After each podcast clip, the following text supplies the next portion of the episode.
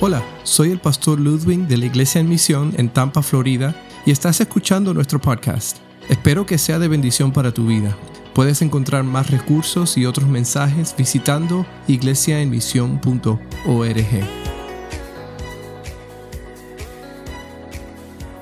¿Para qué Dios nos bendice? ¿Para qué Dios nos bendice? Para acercarnos más a Él, ¿ok? ¿Para qué Dios te bendice a ti?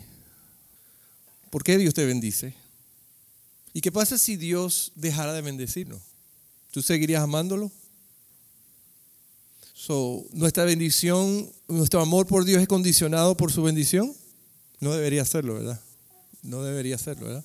Entonces, ¿para qué nos bendice Dios aquí en esta tierra? ¿Para simplemente saber que estamos amados o hay algo más? ¿Para simplemente saber que hay un Dios o hay algo más? Yo creo que todo tiene que ver mucho con lo que Cristo vino a hacer en, la, en esta tierra. Cristo vino a qué? A buscar lo perdido, ¿verdad? Él vino a morir por nosotros, a salvarnos. Pero antes de ir nos encomienda ir, ser luz, ¿verdad? Yo creo que nosotros hace unos meses atrás hablamos un poquito del pueblo de Israel, cómo estaba en la antes de entrar a la tierra prometida. Dios incluso allí los protegió y los bendijo, ¿verdad? Y Dios les bendijo y Dios les dio y dio y dio. Y, y pero ese no era el fin. El fin no era que Dios le diera y le diera y le diera. Eso no era el fin. Sí, Dios demostró su amor, Dios demostró su paciencia, Dios demostró su misericordia, pero Él tenía un propósito para el pueblo. Y las bendiciones hicieron qué? Ayudaron al pueblo qué? A continuar confiando, no para que siguieran dando vueltas en el desierto, sino para qué? Para que fin y al cabo cumplieran la promesa que Dios tenía para ellos. Y las bendiciones sirvieron para motivarles a qué? A confiar en la promesa de Dios, la tierra prometida, ¿verdad? Ah, hubo unas tribus que se quedaron en las malas bendiciones. Dos tribus y medio se quedaron al otro lado del río de Jordán. No, decidieron no entrar a la tierra. Entraron con ellos para pelear, pero después de que terminaron de pelear, regresaron a, a dónde? Al otro lado en el desierto. Porque ahí tenían las bendiciones que Dios había dado. Tenían abundancia, tenían esto y aquello. Pero eso no fue la promesa de Dios. La promesa de Dios fue que que entrarán en la tierra prometida. Y yo creo que el peligro que podemos caer nosotros es que nos quedamos tan enfocados en que Dios nos bendice, que se nos olvida para qué nos bendice. Dios nos bendice, sí, para ser de bendición. Dios nos bendice para que tengamos lo que necesitemos para hacer luz y para ser sal. Porque ¿qué pasa? Que nos quedamos en el desierto pensando en que Dios me bendice y bendice y bendice y bendice y bendice y bendice. Y después que llego al punto de creer que eh, esta vida se trata de mí, porque el trabajo de Dios es bendecirme. Y, si Dios dejara de bendecirte, entonces ¿qué pasara? Fíjate que aunque Dios dejara de bendecirnos, nuestra misión sigue siendo la misma, ser luz y sal. Porque Él dice que si no hablásemos, ¿qué va a pasar? Las piedras hablarían. Porque para eso existimos. Y yo creo que por eso Dios nos bendice, para que tengamos todo lo que necesitamos, para que podamos hablarle a otros de Cristo. Y cuando eso se convierte el, el fin de tu vida y tú comprendes eso, terminas como el caso de Josué, que vamos a estar viendo hoy en el capítulo 24. Un hombre que ha vivido y ha visto que Dios ha sido fiel, porque él estuvo hasta con Moisés, ¿se acuerdan? Y él fue elegido para, para, para, continuar el trabajo que Moisés había empezado, para llevar la tierra a la tierra prometida, porque Dios le dijo a Moisés, ¿sabes qué? Moisés, tú no vas a entrar. Josué es el que va a entrar. Y Josué ya entró, ya peleó, ya vio la mano de Dios, ha visto la bendición, la fidelidad de Dios en, en, todos estos años de guerra que han estado conquistando a Canaán. Y ahora Josué está a punto de morir, está anciano. Y Josué entendió. Esto no se trata de, de mí, de que Dios nos ha bendecido. No, se trata de qué? De que nosotros tenemos que ser obedientes a Dios. Y Dios te va a bendecir para que seas y continúes, siendo obediente a lo que Dios te ha llamado a hacer. No para que simplemente digas, estoy en la tierra de Canaán. Porque a veces las bendiciones, cuando no cumplimos nuestro propósito, las bendiciones se convierten en maldiciones. Porque cuando nos enfocamos nada más en la bendición, nos desenfocamos en la razón de la bendición, que es para cumplir la voluntad de Dios en esta tierra. Y vamos a ver el capítulo este 24 de Josué. Y la semana pasada tuvimos un, grupito de damas aquí con, con Dani y yo. Este, eh, yo sé que muchas personas estaban en, en, otras cosas por, por, la situación de José y por, por, familia que estuvo visitando y en fin. Y, y, pero pero vimos estos versículos y hoy quiero empezar repasando lo que vimos la semana pasada.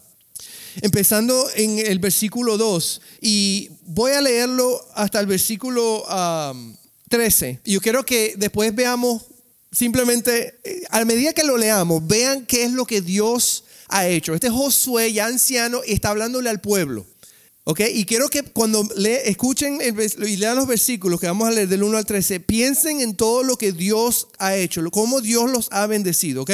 Dice así la escritura, estoy leyendo la versión nueva internacional. Empezando el versículo 1 dice que Josué reunió a todas las tribus de Israel en Siquén.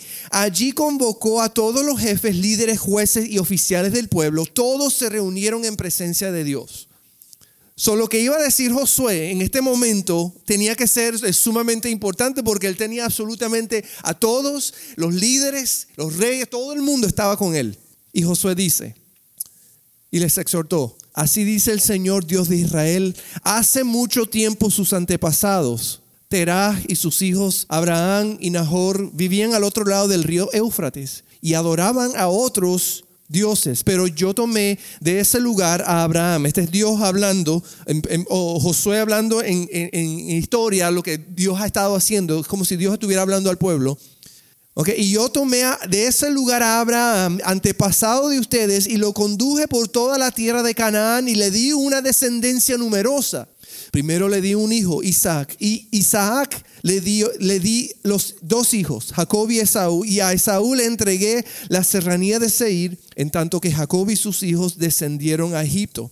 Tiempo después envié a Moisés y a Aarón y herí con plagas a Egipto hasta que los saqué a ustedes de allí. Cuando saqué de ese país a sus antepasados, ustedes llegaron al Mar Rojo y los egipcios los persiguieron con sus carros de guerra y su caballería.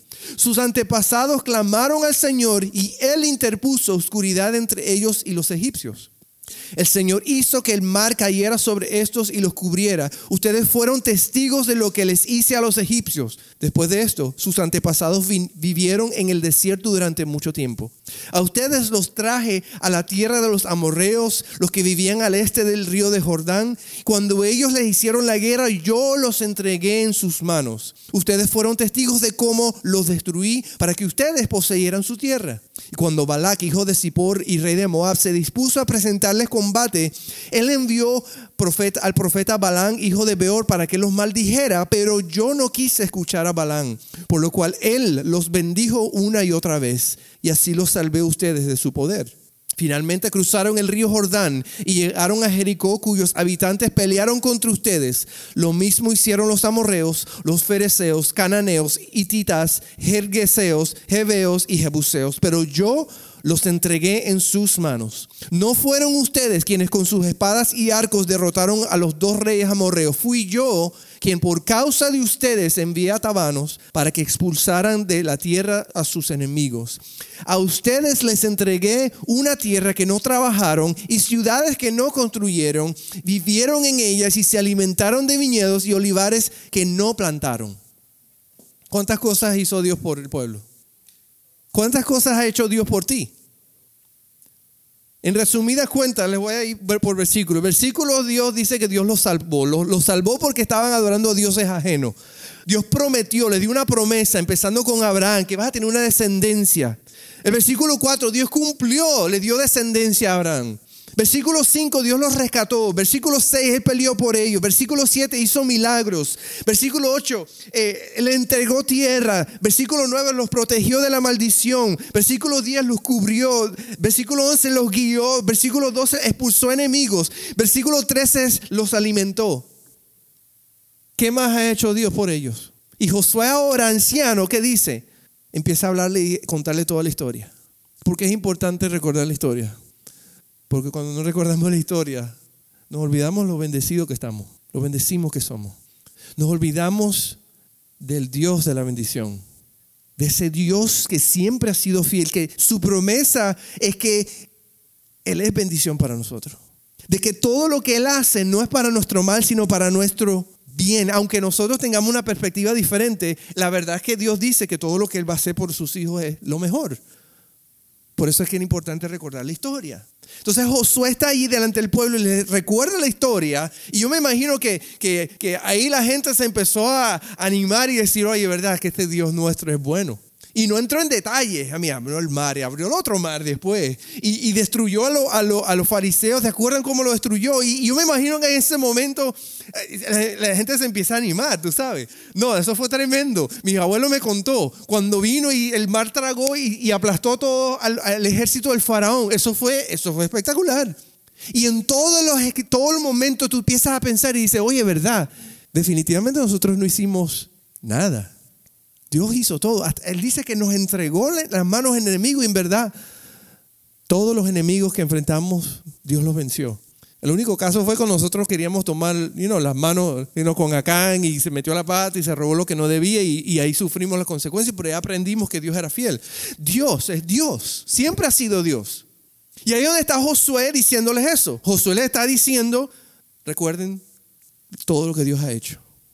En este día nosotros podemos sentarnos aquí y recordar todo lo que Dios ha hecho en nuestras vidas. Todo. Incluso cuando nosotros hemos metido la pata, Dios siempre ha sido fiel. Su misericordia. Dios ha sido fiel. Y ahora entonces viene el versículo 14 y Él les dice, y esta, y frase de transición, por decirlo, dice, por lo tanto, después que Dios te ha dicho, ha hecho todo eso por nosotros, no por nada más por ti, sino por mí. Y tú no puedes negarlo. Él le dice, por lo tanto, ahora ustedes, entréguense al Señor y sírvanle fielmente. Ahora, tú piensas que una persona, un pueblo que, que tiene ese Dios, tú, tú piensas que ya es obvio que ellos deben estar entregados al Señor, ¿verdad? Y sirviéndole fielmente. ¿Por qué Josué les dice eso entonces? Josué les está diciendo que sean fieles al Señor, que se entreguen al Señor. Otra versión dice que teman al Señor teman al Señor y sírvanle fielmente. Es como si yo te digo, ama a tu esposa. Ah, tú sabes, ya estás casado con ella, ¿verdad? Ama a tus hijos. Lógico, no tiene que pensarlo, ya debe estar sucediendo. Sin embargo, Josué, Josué se lo menciona.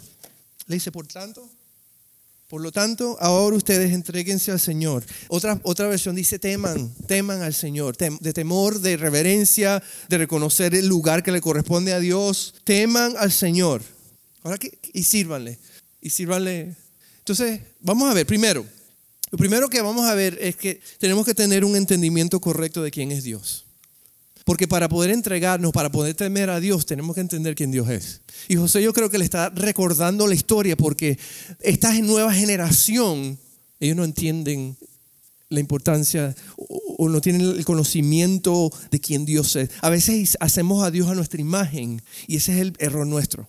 Porque no, no vemos a Dios por quien Él es, sino que lo vemos por qué? Porque lo que nosotros interpretamos.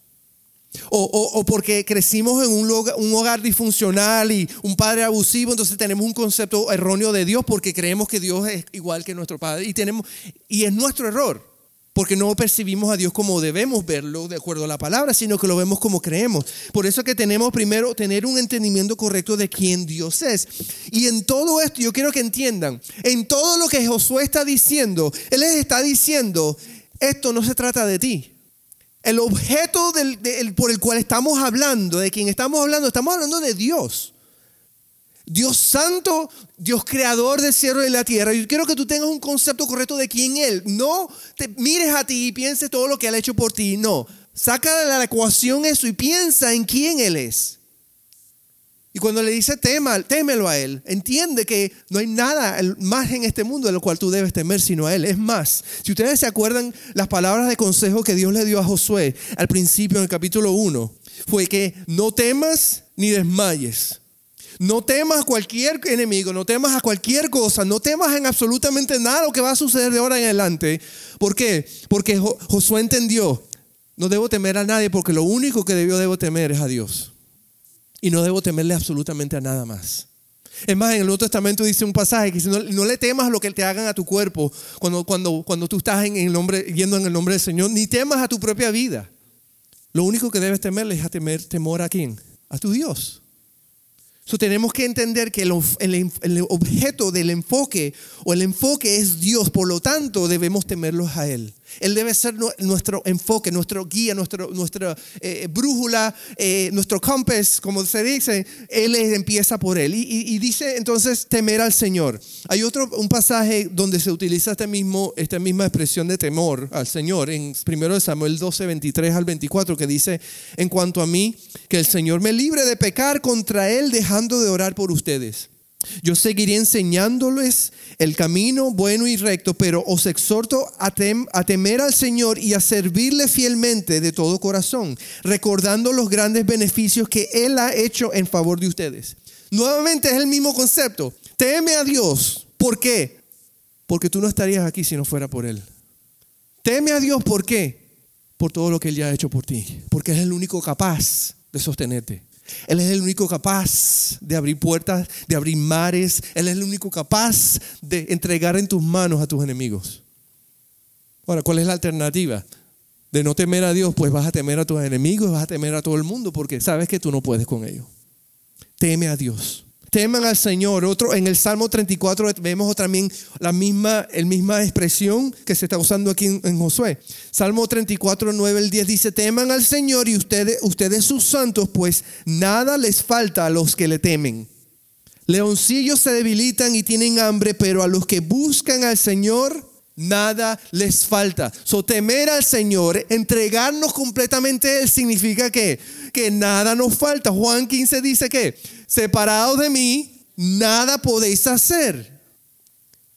El enfoque no está en yo separado, en mí, estar separado, en mí tomar una decisión. El enfoque está en qué? En Él. No me puedo separar de Él. Él es el objeto. Y Josué les dice, témanlo a Él por quien Él es. Porque sin Él no somos nada. So, recuerda, primero, recuerda lo que Dios ha hecho. Él le dice, ustedes deben tener un concepto correcto de quién Dios es y primero tienen que recordar lo que Él ha hecho. Si no, nosotros no recordamos lo que Dios ha hecho, entonces, ¿qué es de nuestra vida? Sinceramente. Yo me acuerdo cuando éramos pequeños, Siempre, siempre los testimonios eran una cosa un poquito más importante en la iglesia, ¿verdad? Siempre dábamos un tiempo de testimonio. Oh, las hermanas separadas dan testimonio. Y fíjense que hoy día ya se ha perdido mucho eso, ¿verdad? Ya, ya no se dan testimonios. Fíjate, la, la, la Biblia habla de los testimonios, porque eso edifica a quién? Al cuerpo. Y fíjate que hoy día en las iglesias lo que tenemos es que vas a una iglesia, te sientas, escuchas un mensaje y te vas. Nunca compartes, nunca, no hay momento de, contar testimonio. Y fíjate que eso es lo que, que hace que edifica al cuerpo. Porque eso lo que hace que es que ayuda a la gente a enfocarse en Dios, a decir que Dios está trabajando, a ver cómo Dios sigue obrando. Por eso es que hace falta. tenemos que recordar, tenemos que mencionar, decir lo que Dios está haciendo en nuestra vida. Cómo Dios se entregó por nosotros. Y tener un concepto correcto de quién Dios es.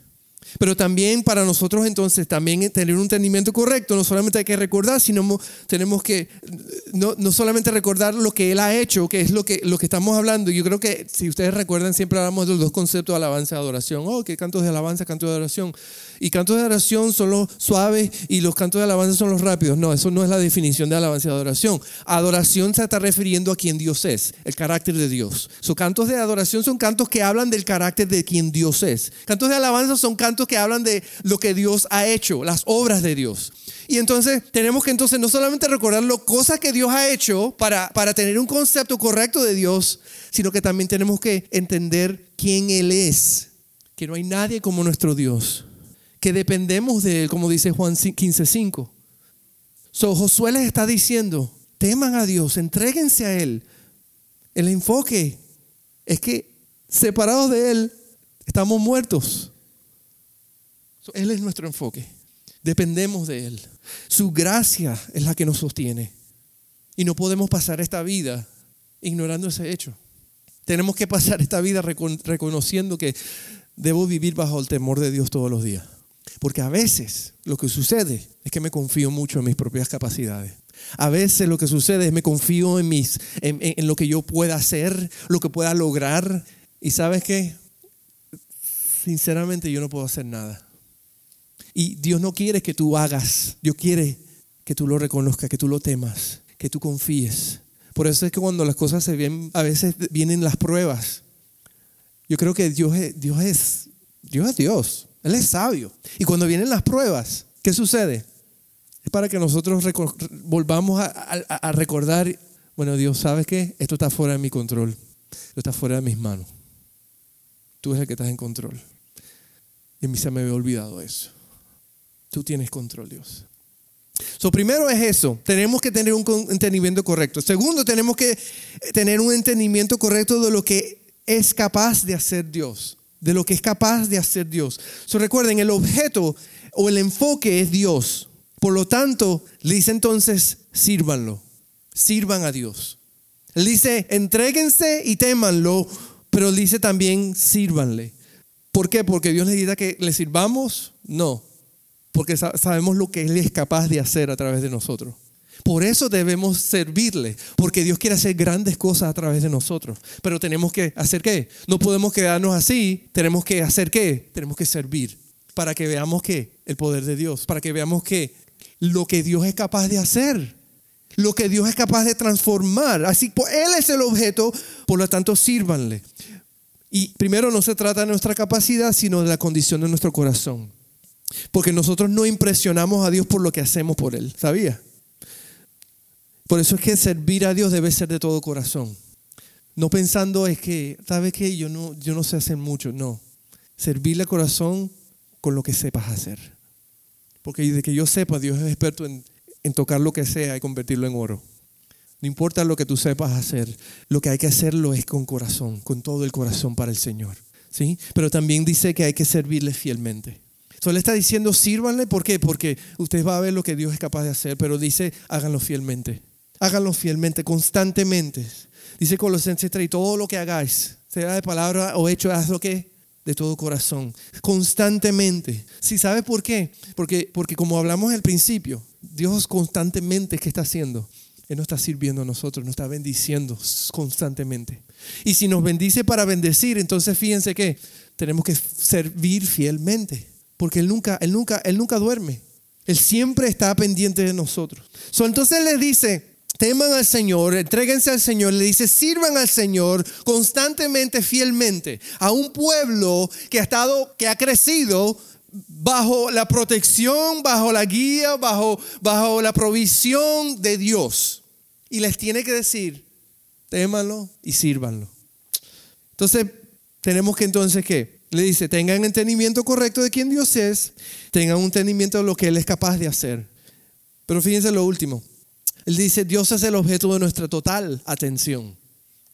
De nuestra total atención. Es decir, Josué le está diciendo, en toda esta historia que les comento, nosotros no somos protagonistas. Nosotros, es más, nosotros la única vez que hemos tomado, tratado de tomar las riendas, pues metimos la pata y murieron personas. Dios debe ser el centro de nuestra atención. Recuerda que lo único que Dios mandó a Josué fue que no temas ni desmayes. Solo a Dios hay que temer y servir. Esa es la fórmula. Josué está aquí ya con, su, con toda su, ah, ah, ¿cómo se llama? Sabiduría de años de, aprendizaje, de crecimiento. Le dice, témanlo y sírvanlo. Y, eso significa, puede significar exactamente lo que Dios le dijo, no temas ni desmayes, no temas cualquier cosa ni desmayes, sino que teme a Dios y sírvele. Teme a Dios y sírvele. Um, pero, pero entonces, después que le dice estas dos cosas, yo quiero que vean algo. Él les da la advertencia. Sucede que el versículo 15 les dice, pero si a ustedes les parece mal servir al Señor, Elijan ustedes mismos a quienes van a servir. A los dioses que sirvieron sus antepasados al otro lado del río Éufrates, a los dioses de los amorreos, en cuya tierra ustedes ahora habitan. Si Josué les cuenta toda esta historia a ellos y Josué los exhorta a que teman y sirvan a Dios, ¿por qué? Porque todavía están cargando cosas que no deben de pasado.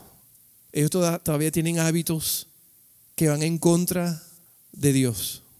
Están cometiendo un adulterio espiritual con sus vidas y Josué lo sabe. Las advertencias son otros dioses. Les dice, desháganse de los dioses. Es como decir hoy día, yo creo que podemos decir a veces, examina, examina tu tiempo, tu calendario, tu economía y saca los dioses que te están quitando la atención de Dios, porque los tenemos.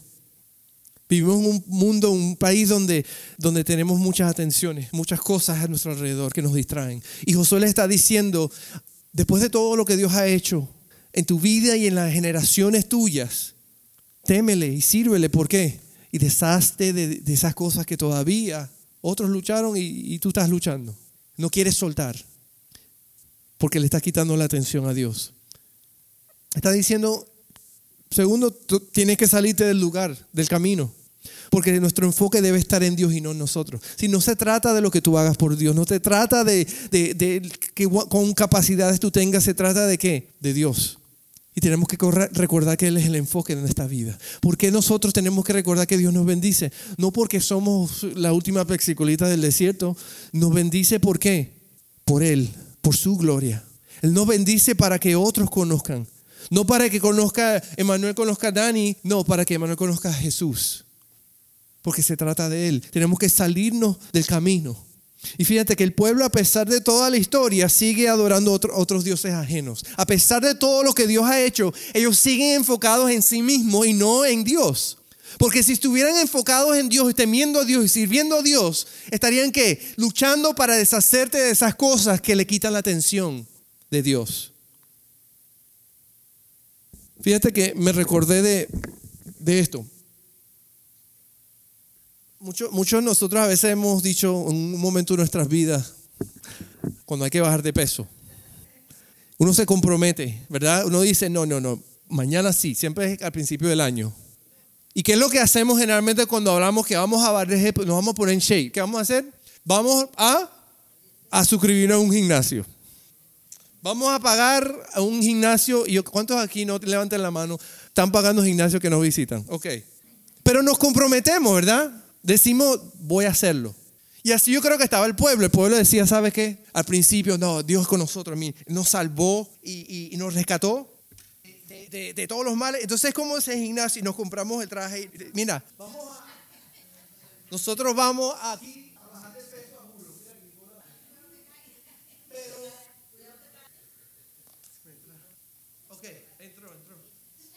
Decimos, nos compramos los trajes del gimnasio, ¿verdad? Porque estamos comprometidos y enfocados.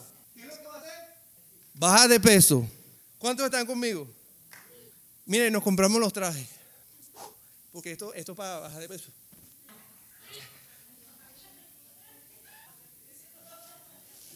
Y los que saben,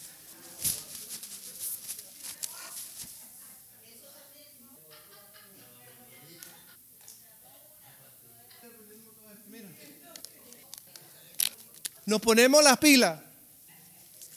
Y, nosotros hacemos lo que tengamos que hacer para bajar peso, ¿verdad? Nos comprometemos.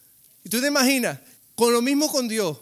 Hay que temer al Señor, hay que servir al Señor. Y amén. ¿Por qué? Porque Dios nos bendice. Y tenemos que comprar la Biblia, hacer todo lo que necesitamos hacer. Y empezamos entonces a qué? Así, así yo creo que nos vemos nosotros. Nos vestimos bien, tenemos la, la actitud correcta. Y al tiempo empezamos a hacer ejercicio pero de repente, tú sabes. Bueno, porque estamos haciendo las dos cosas. Bueno, la prioridad, yo estoy comprometido completamente en bajar de peso. Pero ¿qué? No funciona esto, ¿verdad? No funciona, ¿por qué? Y Jesús les dice, tienen que deshacerse de cosas que están estorbando cosas que, van en contra de quien ustedes son ahora, cosas que no, no coinciden con el pueblo de Dios, con, con una persona que es bendecida, una persona que tiene todo lo que necesita para hacer la voluntad de Dios. Él dice, desháganse, pero así somos nosotros a veces. Nos quedamos con algunas cositas y las llevamos en el camino. ¿Y qué pasa? Que esto se convierte en el centro de nuestra atención.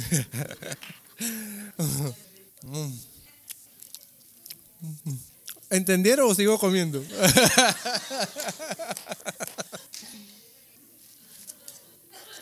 Pero fíjate, Josué termina este versículo manifestando la importancia de quien Dios es, la importancia de lo que le está diciendo al pueblo. A causa de la fidelidad de Dios, a causa de lo que Josué ya ha visto en la vida del pueblo, en la vida de todo, todo el transcurso, él ve el grado de importancia de lo que le está diciendo. Y él les, demuestra la, importancia de que esto significa para el pueblo, diciéndole esto. Por mi parte, mi familia y yo serviremos al Señor. Yo y mi casa serviremos al Señor. Él está diciendo, ¿sabes qué? Yo los he dirigido a ustedes, a todos ustedes, miles de ustedes. Pero si ustedes ni siquiera eligen seguirlo, esto es tan importante para mí que yo estoy dispuesta con mi, mi familia, aunque estemos solos, nosotros vamos a servirle. Quiero que entiendan, yo creo que entiendan la grandeza de Dios, que Dios es tan grande que yo no estoy capaz de qué. Yo no soy capaz de quedarme con ustedes para estar felices cuando yo sigo haciendo lo que no le complace a Dios. Yo prefiero que, aunque estemos solos, mi familia y yo, vamos a servirlo a Él. Y así le concluye esta primera parte a él. Josué expresa la importancia de mantener a Dios como el objeto no solo para él, sino para toda su familia. Él le dice, es tan importante que, que mis hijos, mis hijos, van a ver en mí, en mí el ejemplo. En mis hijos van a mí el ejemplo de qué? De soltar lo que tenga que soltar. Cueste lo que cueste. ¿Por qué? Porque cuando yo miro un Dios fiel, un Dios fiel, que ha peleado por nosotros, que nos ha, protegido, que, que, ha abierto los mares, que ha hecho todo lo que ha hecho para que cumplamos nuestro propósito. Nos ha bendecido para que podamos lograr lo que Dios quiere que logremos. ¿Para que yo quiero mostrarle a ellos otra cosa? ¿Para que yo quiero mostrarle otra cosa? Él entiende que su deber es con los suyos, que comprendan quién, quién merece todo el servicio y toda la entrega. Por eso él dice, por mi parte, mi familia y yo serviremos al Señor. Entonces les dice, él les dice más adelante, él les dice, pues elijan, le dice anteriormente, le dice, elijan a quién van a servir. Elijan quién van a servir. Yo creo que esa es una, una decisión diaria para nosotros, porque a veces nos encontramos tan envueltos en la vida que no se nos olvida. No es que tengo que seguir haciendo esto porque si no, no voy a tener que proveerle a mis hijos, a mi familia. Y nos enfocamos y nos olvida, nos olvida que el sustento viene de quién. Sí, pero nos cuesta. Nos cuesta porque nos entra entonces el no el temor por Dios, sino el temor? Porque no vamos a tener. En un país donde, donde el materialismo y donde la economía está súper bien y donde hay trabajo, ¿qué, ¿qué, qué, es lo que pensamos? ¿Qué pasa si no hay? Empezamos a tener temor, ¿verdad? Pero entonces Dios les dice, eh, Josué les dice a ellos, mira, no temas, solo teme a Dios y sírvele fielmente. Que Él hasta este momento ha sido fiel siempre seguirá siendo fiel. Pero deshaz todas esas cosas. Esos dioses que traes desde, desde el tiempo de Abraham, de, esos, de tus antepasados, esos mismos dioses, tú los sigues cargando. Deshazte de ellos. Examínate y deshazte para qué? Para que cuando le sirvas, lo sirvas de todo corazón. Y no es por tu capacidad, no es lo que Dios... No, sírvele de corazón, sinceramente, con lo que sea, para que tú veas lo que Dios puede hacer a través de ti. So, de eso se trata. Y yo creo que Josué en este momento, más adelante, pues ya Josué fallece, ya Josué pasa y, lo entierra. La historia continúa con el pueblo de Josué, el pueblo de Israel, perdón. Y, pero hasta aquí este es el consejo que Josué le puede dar a, a ellos. Yo no sé ustedes, pero mi casa, mi familia, yo serviremos al Señor. Vamos a orar. Espero que hayas disfrutado de este podcast en este día y recuerda visitar nuestra página iglesiaemisión.org donde encontrarás más recursos para el día a día.